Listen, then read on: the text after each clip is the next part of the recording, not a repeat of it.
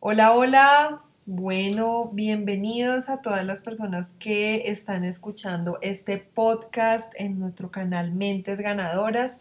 Hoy estoy muy, muy feliz de compartir este espacio con Jean Paul. Jean Paul es nuestro invitado de hoy.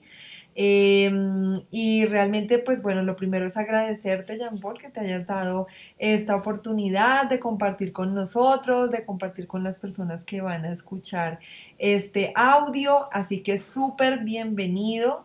Y por supuesto, lo primero es que nos cuentes y le cuentes a la audiencia quién es Jean Paul.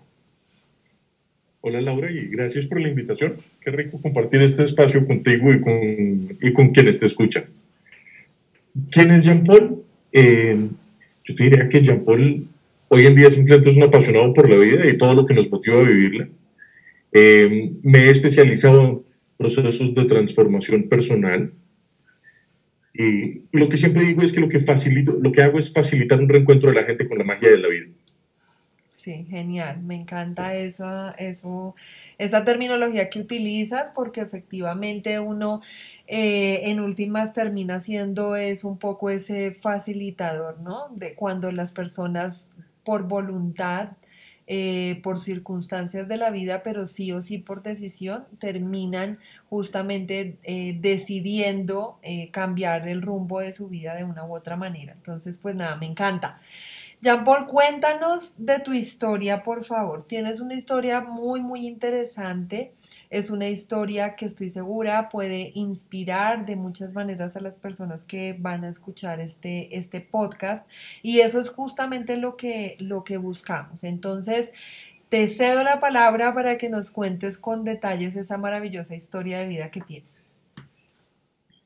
Mira, Laura, durante muchos años, y esto lo digo hoy en retrospectiva, que es más fácil decir las cosas, siento que tuve una vida doble, si la puedo decir de alguna manera. Era una persona de puertas de mi casa para afuera y, y era otra de puertas para adentro.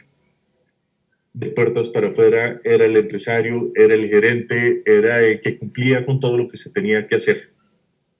Pero de puertas para adentro era una persona completamente distinta y distinta más en esos intereses personales nunca me di la oportunidad de explorarlos a nivel profesional. Intereses personales como todo esto que tanto me ha apasionado de trabajar con gente, de desarrollo personal, de desarrollo espiritual, pero todo eso era mi pasatiempo de fin de semana. Entre semana era el gerente y era el empresario, muy cuadriculado de alguna manera. Em, tuve una empresa de, de, desarrollo, de servicios de outsourcing, de gestión humana, perdón, y eso fue durante casi 20 años. Como toda empresa tuvo muy buenos momentos, tuvo unos momentos de muchísimos retos. Pero lo cierto es que a lo largo del tiempo el gerente iba recibiendo señales de la vida, de oiga, cómo me gustaría que algunas cosas fuesen distintas. Y las cosas que me hubiese gustado que fueran distintas tenía que ver sobre todo en cuanto a mi vida personal y la forma en la que llevaba las cosas y las exigencias que tenía esa vida que había creado de mí mismo llegué a un momento en donde los retos se volvieron sumamente grandes. Em, fueron retos comerciales, fueron retos operativos, retos financieros, retos de toda índole, pero parecía que Murphy se hubiese venido a vivir conmigo, pese a cuánto plan pudiésemos tener, las cosas salían al revés. Llegó un momento en donde la empresa necesitó un espacio para reorganizarse, para sentar cabeza y volverse a proyectar razón por la cual acudimos al amparo de la ley 1116. Y en ese momento en que debimos habernos sentado a reorganizar todo y volverlo a proyectar, yo salí con un diagnóstico de cáncer.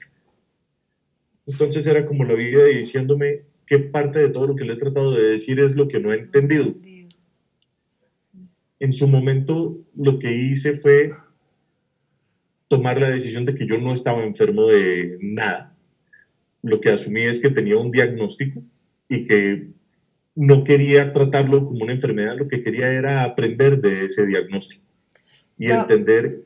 Esa parte me parece demasiado importante y quisiera que me dijeras por qué crees que tomaste esa decisión, o sea, qué fue lo que te hizo sentir o en tu mente o en tu corazón que tu decisión era que tú no tenías ningún diagnóstico que te fuera a determinar. Mira, las bases y las herramientas las tenía. Llevaba muchísimo tiempo trabajando en ese desarrollo personal y espiritual, como lo mencioné.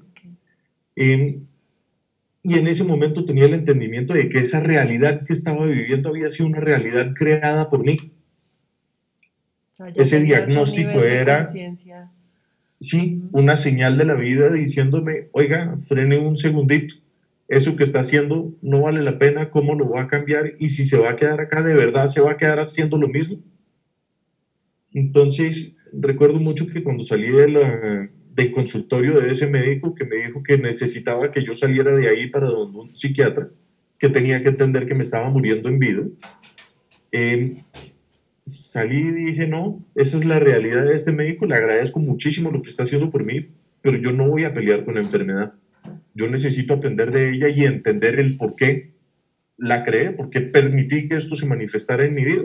Te responsabilizaste de, de, tu vida y de lo que estaba sucediendo. Totalmente.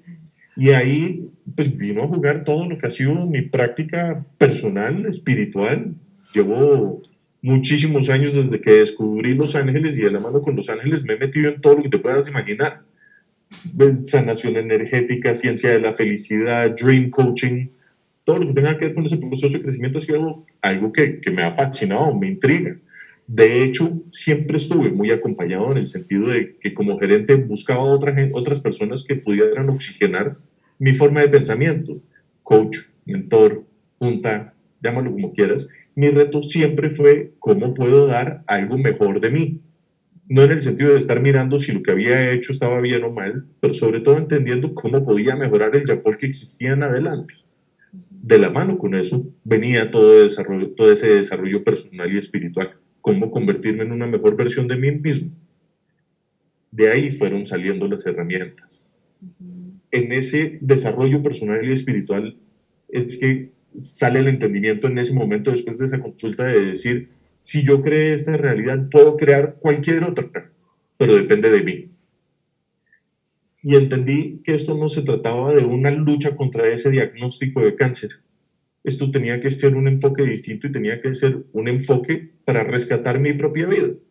Si había algo que me estaba amenazando y en ese momento cuando te ponen contra las cuerdas y te dicen usted tiene la posibilidad de morirse, pues uno qué hace? Decir, si yo creo esto, tengo que crear una realidad distinta. ¿Qué, es, qué de mí, qué de lo que he hecho me trajo hasta el momento en el que estoy? Y ahí es donde decido aprender del cáncer y no enfermarme de un cáncer. Mm. Así que en ese momento lo que hice fue alejarme de la medicina tradicional y no debo decir alejarme porque la medicina tradicional es muy importante. Lo que hice fue complementarla, pero darme mi espacio para poderla entender trabajé con un médico que me trató la mente. Y me trató la mente, ¿qué quiere decir? Me ayudó a mantener pensamientos positivos, esa mente ganadora que tú, que tú tanto trabajas. A que la loca de la casa no me hiciera malas jugadas. Y a que entendiera que había una forma distinta de estimularle y de poder conseguir los resultados que estaba buscando. Otro médico me, trabajó, me trabajó todo el tema físico, cómo resetear el cuerpo. Entonces fue una desintoxicación, sacar toda la basura que tenía por dentro, a pesar de que tenía una vida sana, uno no es realmente consciente de cómo trata el cuerpo hasta que le toca afrontarlo. Y la tercera parte fue todo mi proceso espiritual y entender qué de mí, qué de mis comportamientos, de mis hábitos, de mis miedos, de mis motivaciones habían dado lugar a que, a que llegara un momento en el tiempo en donde me confrontara con ¿Voy a seguir haciendo lo que estoy haciendo o voy a buscar realmente un cambio en mi vida? Y eso, y la forma de llegar a eso fue básicamente entendiendo que lo que hacía en mi trabajo me llenaba, pero me llenaba de adrenalina. No era una expresión de quién era Jean Paul realmente. Y te lo explico de la siguiente manera. Pasamos el 33% de la vida trabajando, un 33% durmiendo, y el porcentaje restante es lo que hemos llamado vida personal. ¿Pero qué es vida personal? Estamos llenos de obligaciones, responsabilidades, gran parte de ellas son financieras, otras emocionales, en otros momentos simplemente estamos sumidos en la inercia de la vida. No y en distracciones, ¿no? Y en distracciones que en últimas no, no aportan. Claro, eh, o sea, nadie dice que el ocio no sea importante, pero, pero esas, estamos en un mundo lleno de distracciones que no aportan al, al desarrollo personal. Total, y siempre está la familia primero y está todo el mundo primero antes que uno. Así que, ¿qué termina siendo ese tiempo de esa vida personal realmente? El 1 o el 2% de ese universo de vida que tenemos por delante. Y entendí que yo estaba totalmente descuidado y que si quería que las demás cosas estuvieran bien, el primero que tenía que estar bien era yo. Hace un tiempo me entrevistaron en una cadena de radio para hablar mucho de lo que había pasado en la empresa y todo ese cuento y era, y era una entrevista muy motivada por lo que hago de motivaciones y entender qué rol había jugado todo eso en mi aprendizaje con lo que fue mi empresa. Cuando finalizamos, antecitos de cerrar el programa, me dice uno de los de la mesa de trabajo, ¿usted qué, qué, qué consejo le puede dar a los empresarios? Mi respuesta fue muy sencilla, y más que el consejo, lo que me dijo es, ¿qué es lo más importante en una empresa? Entonces arrancó la típica teoría de los clientes, los empleados, todo el cuento de, tradición. Y mi respuesta fue, lo que le puedo decir a un empresario es que lo más importante de la empresa es el empresario. Si él no está bien, no hay cliente, no hay empleado que pueda valer. Mm. Pero estamos acostumbrados a que la vida vale la pena vivir la punta de sacrificios y esto lo hago porque voy a lograr tres centavos más y el Excel termina aguantando todo menos las emociones del empresario. Esa, e, e, esa, esa, procesión va por dentro. Entonces es un poquito, hay que ponernos por delante, cuidarnos, entender realmente en dónde estamos en la vida y eso que hacemos, cómo nos alimenta. No sé de dónde salió el cuento de que lo laboral tenía que ser laboral y no se podía mezclar con lo personal, pero después de haberte compartido los porcentajes que te... Sí, y después de compartir los porcentajes que te compartí y de lo que ha sido mi aprendizaje es, mira, lo laboral debería ser más personal que nunca. Totalmente. Es el mejor espacio que tenemos para expresar y compartir quiénes somos en la vida. Y si no aprovechamos ese espacio, ¿dónde queda nuestra felicidad, nuestra realización, nuestro deseo de superación? Se pierden. Entonces, de ahí un poquito el, el empresario hay que ponerle mucho cuidado. Lo que somos como persona, tenemos que ponerle mucho cuidado y darnos la oportunidad de crecer en función de, de quienes somos, más de lo que queremos hacer. Bueno, sí, maravilloso. Y, y yo pues me, me, identifico mucho con tu historia porque pues digamos que gracias a Dios o como sea no, no terminé eh, en una enfermedad tan delicada como la tuya. Sin embargo, la vida también me dio muchas lecciones, eh, lecciones muy duras. Que, que, me hicieron también llegar a ese momento de, de, de preguntarme efectivamente qué es lo que estoy haciendo, para dónde voy Em, y bueno, comparto totalmente las apreciaciones que nos das con respecto a, a esa importancia de nosotros mismos que en realidad no somos ni siquiera conscientes de eso, o sea, porque es la, es la triste realidad, o sea, uno, la gran mayoría eh, vivimos y bueno, yo digamos que ya considero no, no estar viviendo en ese modo, pero, pero en, ese, en ese piloto automático en el que simplemente se van pasando los días eh, y tú exiges tu cuerpo, tu mente al máximo eh, y cuando no estás en eso, entonces estás en distracciones y como bien lo dijiste también, cuando no estás en eso, entonces estás pensando y apoyando la vida de otras personas y el resultado final es que pues tú quedas de último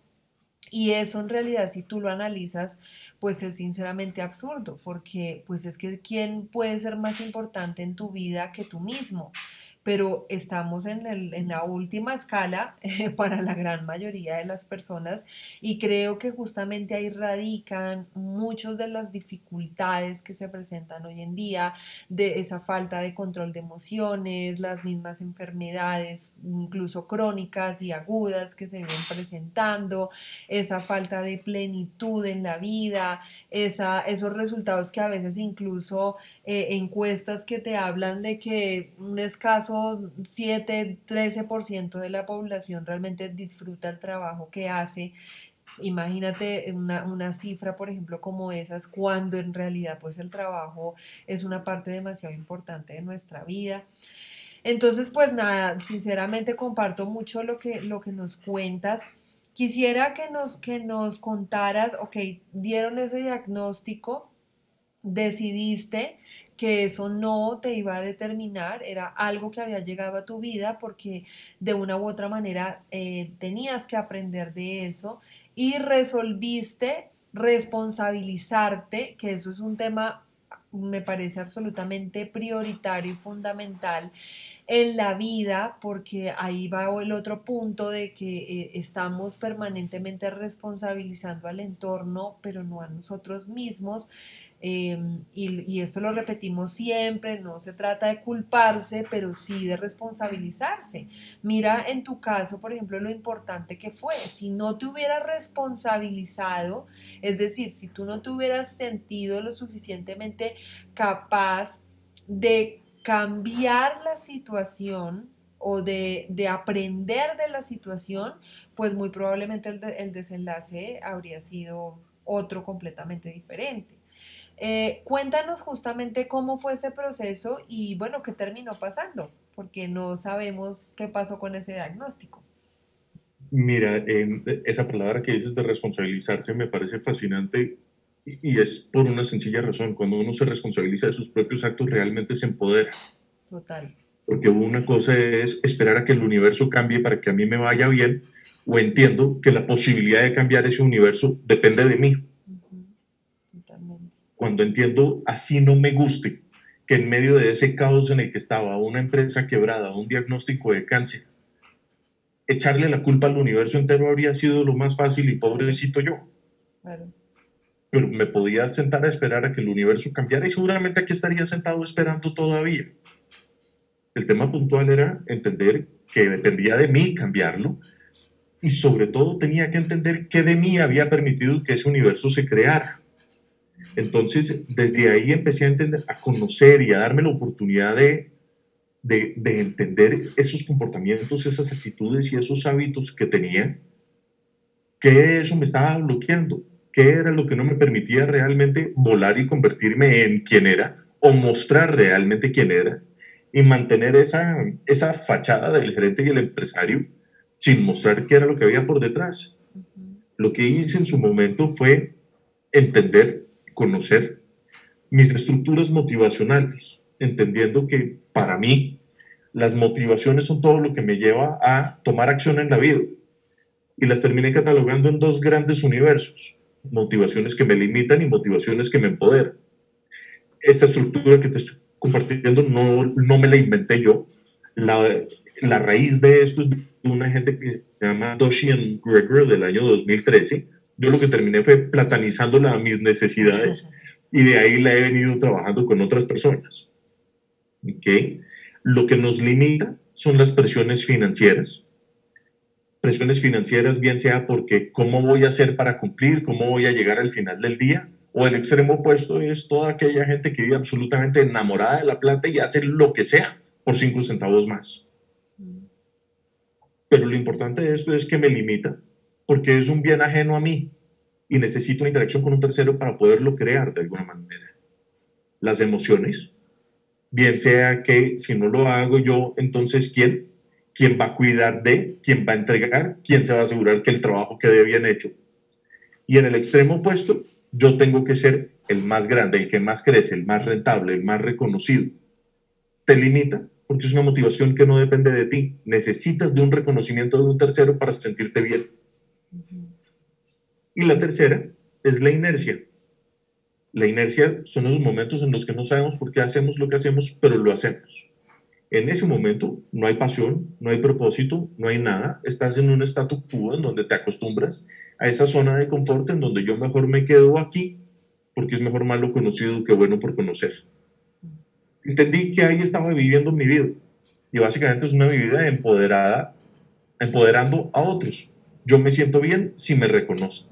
Yo me siento bien si traigo. Pero ¿dónde quedaba ese Jean Paul de, verdad? Ese Jean Paul con pasiones, con ese deseo, sí, ese deseo por el desarrollo personal, del desarrollo espiritual y todo eso no estaba presente.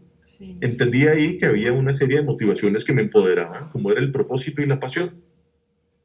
Y me senté a entender cuál era ese propósito y esa pasión y a través del propósito y la pasión terminé encontrando una vida más grande que la vida que tenía en su momento, que permitía una plena expresión de quién era Jean Paul. Entonces, mucho de lo que vino fue un tema de sanar miedos y creencias limitantes, entender qué era lo que a mí me daba miedo de, no dejarme volar, de no dejarme soñar. Porque es, que mis, porque es que mis sueños se habían limitado a ver el crecimiento de la empresa, a tener cinco minutos de tranquilidad. ¿Dónde quedaba lo que yo realmente era? Entonces, en ese, en ese sentido, ahí es donde vino todo ese proceso espiritual de sanar miedos, hacer las paces conmigo mismo y tomar la decisión de volar con ese propósito y esa pasión. Mucho lo que terminé entendiendo es que nos dedicamos a ser más competentes en la vida y creemos que con más experiencia, más habilidades, más conocimiento, más carreras, más títulos, soy mejor. Pero resulta que más carreras, más títulos y más de todo me hace más competente y detrás de mí vienen 17 más con más carreras, más títulos, más experiencia y unas habilidades completamente distintas. Lo que realmente me hace único e irreemplazable es mi propósito y mi pasión. Y en torno a la pasión y el propósito, vuélvete competente.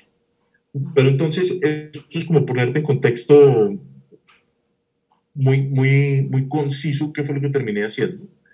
Puntualmente, fue un viaje al interior, sin juzgarme, entender cuáles eran los miedos que me limitaban en la vida, entender que la vida que había creado era una vida que yo no quería vivir. Yo quería algo muy distinto. Y en medio de tantos dolores de cabeza, empresas, de empresa, porque es que los dolores no se... Una situación de esas no sucede de la noche a la mañana. Eso lleva tiempo y tiempo y tiempo cocinándose para que finalmente llegue hasta eso, casi que el mismo tiempo que hubiese podido durar el diagnóstico de cáncer. Entonces, lo que hice en su momento fue ese viaje al interior, hacer las paces conmigo mismo, ese reencuentro, neutralizar las motivaciones que me limitaban y empoderarme con todo aquello, perdón, neutralizar lo que me limitaba y empoderarme con todo aquello que me fortalecía. Entonces, me dediqué a buscar propósito, me dediqué a buscar pasión y me dediqué a entender cuál era el potencial de ese propósito y de esa pasión. Y a partir de ese momento, tomar la decisión de perseguir todos esos todas esas tres motivaciones a como diera lugar. Eso era mi plan de vida.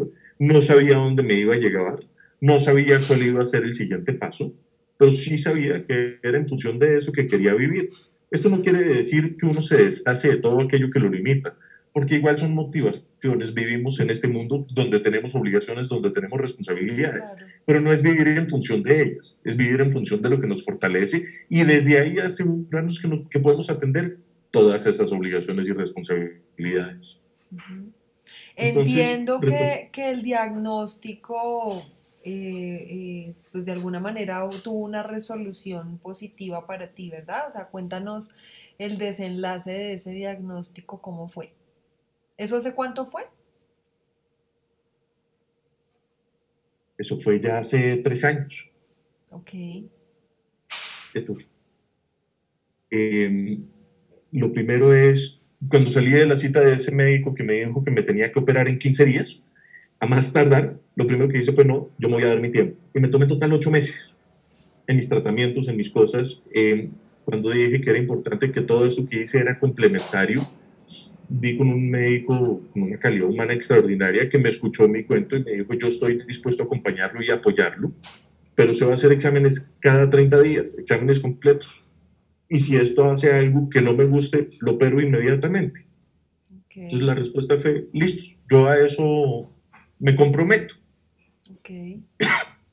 Entonces estuve los ocho meses con el mismo médico tratándome todo el tema mental, fortaleciéndome en mi tema físico.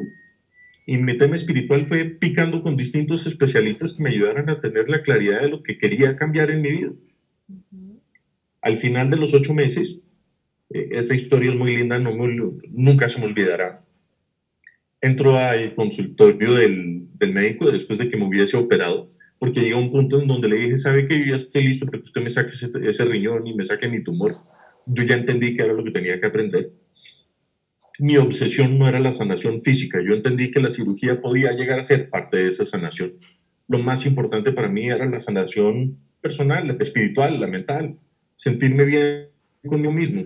Entonces llega un punto en donde dije, listo, yo ya quiero cerrar este capítulo de mi vida, por favor sáqueme esa cosa y sigamos adelante. Cuando llego a la consulta con él, a que me entregara la patología y que me contara qué seguía, fue muy lindo porque el tipo me empezó a dar toda clase de explicaciones acerca del por qué me había tenido que sacar el riñón. Y en ese momento le dije, yo no necesito explicaciones, le quiero recordar que yo vine a que usted me operara, yo le pedí que me operara, usted no me operó, que son dos mundos muy distintos. Me dice, bueno, Jean Paul, todos sus exámenes mostraban que era cáncer, las imágenes confirmaban que era cáncer, pero la patología nos mostró una realidad completamente distinta. Eso simplemente quiere decir que mi proceso de sanación funcionó, lo que yo estaba buscando se dio. Y como le dije, jefe, usted me está dando la mejor noticia de mi vida porque quiere decir que todo lo que estaba buscando funcionó, sirve. Y de ahí es un poquito donde me remonto muy seguramente a, aquellos temas que trabajas tú desde la mente. La mente, cuando la tenemos a bordo, cuando nos convencemos a nosotros mismos de lo que somos capaces de esa nueva realidad que queremos crear. No es de posibilidades, es de método, es de simplemente tener todas las fichas bien puestas en su lugar. Somos capaces de crear la realidad que querramos crear. Es maravilloso y, y justamente eh, quería eh, preguntarte, ¿cómo crees que influyó en todo este proceso y que sigue, por supuesto, influyendo e, ese tema de la mentalidad y por qué para muchas personas es extraño, es raro, es como que, eh, como que la mente fuera una cosa aparte de nosotros cuando en realidad juega un papel absolutamente extraordinario e indispensable. Mira, yo creo que la mente la mente la hemos tendido a satanizar con todos esos cuentos de la nueva era de siente el corazón, que el corazón te habla, que el corazón te diga, la mente no le hagas caso porque te distrae.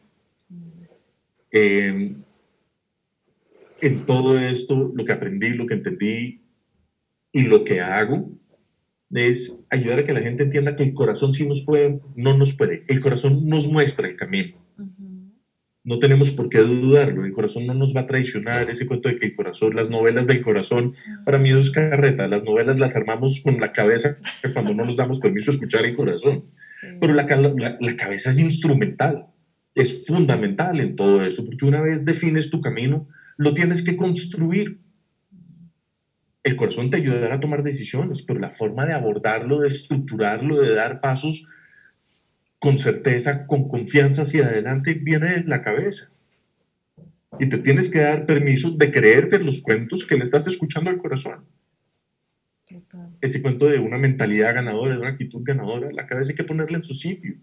Y es un sistema que tiene que ser totalmente cohesionado, articulado, porque el uno no puede vivir sin el otro y que además es posible, ¿no? No es como, como un cuento chino y no, es que es, es que es tan simple como, como pensar en que todos estamos programados. Desde que estamos en la barriga pues de, de la mamá, hay una programación mental empezar a ser conscientes de qué programación mental es la que yo tengo, de si me está llevando al lugar que yo realmente quiero o no. Y en ese sentido, si lo que yo veo no me gusta, pues cómo puedo hacer para hacer una reprogramación de esa mentalidad y que efectivamente sea la compañera que me lleve a lo que yo quiero realmente lograr. Porque así como, como lo mencionaste, la, loca de la casa te está diciendo todo el tiempo sí, no, sí, no, sí, no, sí, no, sí, no. Eh, y, y aprender a a transformar esos pensamientos, a controlarlos y definitivamente a, a incluir unos de que te den esa fuerza, ese empoderamiento, esa creencia, eh, pues es absolutamente transformador en la vida, porque, eh, y además esto está comprobado científicamente, o sea, tu cerebro se, recablea por completo. Em, ¿Cómo has fortalecido tú esa mentalidad, Jean Paul? Porque Hemos hablado bastante de toda esta parte espiritual que es de hecho con lo que tú trabajas con otras personas, pero eh, también nos has mencionado que has trabajado en tu mentalidad. ¿Qué cosas has hecho? ¿Qué cosas crees que te han ayudado a, a, desarrollarla y a que hoy en día puedas estar contando esta historia que pues sinceramente no es una historia que pueda contar todo el mundo? Mira, yo tengo como tres pasos fundamentales para asegurarme que la mente trabaje conmigo. Ok. Ok. El primero es, la mente necesita conocimiento. Cuando la mente empieza a recibir información, se empieza a tranquilizar porque siente que ya tiene herramientas para poder seguir adelante con lo que el loco del corazón se está inventando. El conocimiento tranquiliza, pero necesita de más. ¿Y qué más necesita? Experiencia con todo ese conocimiento al servicio de algo. Empieza a dar pequeños pasos en ese cambio que quieres hacer. Que la cabeza, que la loca de la casa se empiece a tranquilizar diciendo, oiga, esto que está haciendo este tipo como que le, le está empezando a dar resultados, miremos a ver quién está ahí. Claro. Ok. Es, es un estímulo, es cambiar el estímulo que tiene la cabeza. En el caso mío, y te hago un paréntesis, entendí que yo estaba muy acostumbrado a la adrenalina que me generaba solucionar cosas. Y ahí la cabeza siempre estaba bien porque estaba totalmente despierta, alerta, en capacidad de entrar a, a, resolver lo que fuese. Pero, pero eso generaba un desgaste monstruoso, porque era la cabeza sola, desconectada del corazón en términos de no estaba construyendo una vida que realmente me satisfaciera y me hiciera feliz. Entonces, está el conocimiento, hay que nutrirla, está la experiencia, la experiencia es empezar a darle un estímulo distinto, que la mente pueda empezar a entender que hay cómo recibir ese bienestar de a poquitos, paso a paso, a través de ese, a través de ese cambio que quieres hacer. Y en la forma en la que lo vas incrementando, empieza a repetirlo y empieza a perfeccionarlo. Creo que esa tercera es la parte que termina de enganchar a la cabeza. La cabeza necesita retos para estar ahí metida y comprometida. Ya tiene el conocimiento, ya tiene el estímulo, ahora cómo lo va a mejorar. Entonces es un estudia porque tenemos que estudiar. Los cambios hay que estudiarlos, qué es lo que quiero hacer. Y eso quiere decir visualízalos, consigue todo el detalle que puedas tener, eh, estructura bien el plan que vas a hacer no, no te metas simplemente así medio a la loca. La experiencia, la experiencia normalmente da un mejor resultado cuando tienes un plan de trabajo, no de largo plazo. O perdón, sí puede ser de largo plazo, pero asegúrate que tengas metas y objetivos en el corto plazo, que sean medibles, que sean cuantificables, que no sea que a la vuelta de dos meses no tuviste el resultado que estabas buscando, entonces la cabeza se desanima y dice, si ve, le dije que eso no me iba a servir. Claro pequeños caramelos que nos mantengan ahí comprometidos, que la cabeza pueda seguir alimentándose y medio cogiéndole el sabor a lo que estás buscando cambiar. Y el tercero es date la oportunidad de mejorar todo aquello que vienes buscando, para que eso se te termine convirtiendo en un hábito, en una nueva conducta, en una nueva forma de vivir. Esas son las tres cosas que yo siempre hago. Y es paso a paso, casi que no es premeditado, casi que hoy en día no, no, no me toca sentar a decir esto es lo que voy a hacer Claro, ya lo incorporaste. ya lo incorporaste para tu vida. Bueno, no, maravilloso, de verdad, eh, es una historia en la que definitivamente hay mucho que aprender. Eh, quisiera que tal vez, si es que es posible dar alguna conclusión, eh, de una u otra manera, si nos hicieras una invitación, em, ¿Qué te, te sale de pronto en este momento del corazón de compartirle a las personas que pueden estar escuchando este podcast y que de una u otra manera se han sentido identificados con tu historia? Mira, creo que la lección que les comparto es la misma que me dejó a mí mi diagnóstico. Yo entendí que para mí el diagnóstico de cáncer realmente era una lección de amor propio, era una lección de amor y creo que cualquier problema que afrontemos en la vida realmente es una lección de amor. Eso que nos está quitando el sueño, cómo lo queremos mejorar, cómo lo queremos tratar. Y no se trata de simplemente pensar en una solución que nos dé tranquilidad, sino en algo que nos haga realmente felices. Nos va a costar un poquito más de trabajo, pero esa felicidad es lo que realmente nos nutre. esa felicidad alimenta ese amor propio.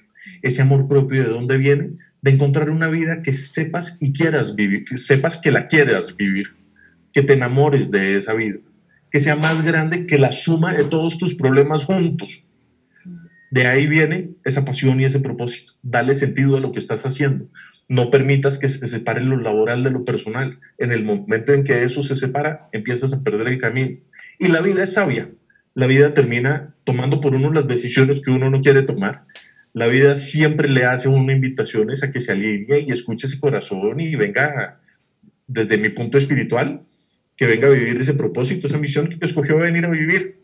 Lo termina encarrilando a uno o por las buenas o por las malas no es necesario llegar a momentos de crisis para hacer los cambios, es simplemente cuestión de quererse y darse la oportunidad de escucharse realmente. Sí, bueno, desafortunadamente, o bueno, no sé, la verdad sí es desafortunado o afortunado porque he aprendido tanto que las dificultades son definitivamente no solo parte de la vida, sino absolutamente necesarias para poder crear la vida que realmente eh, necesitamos.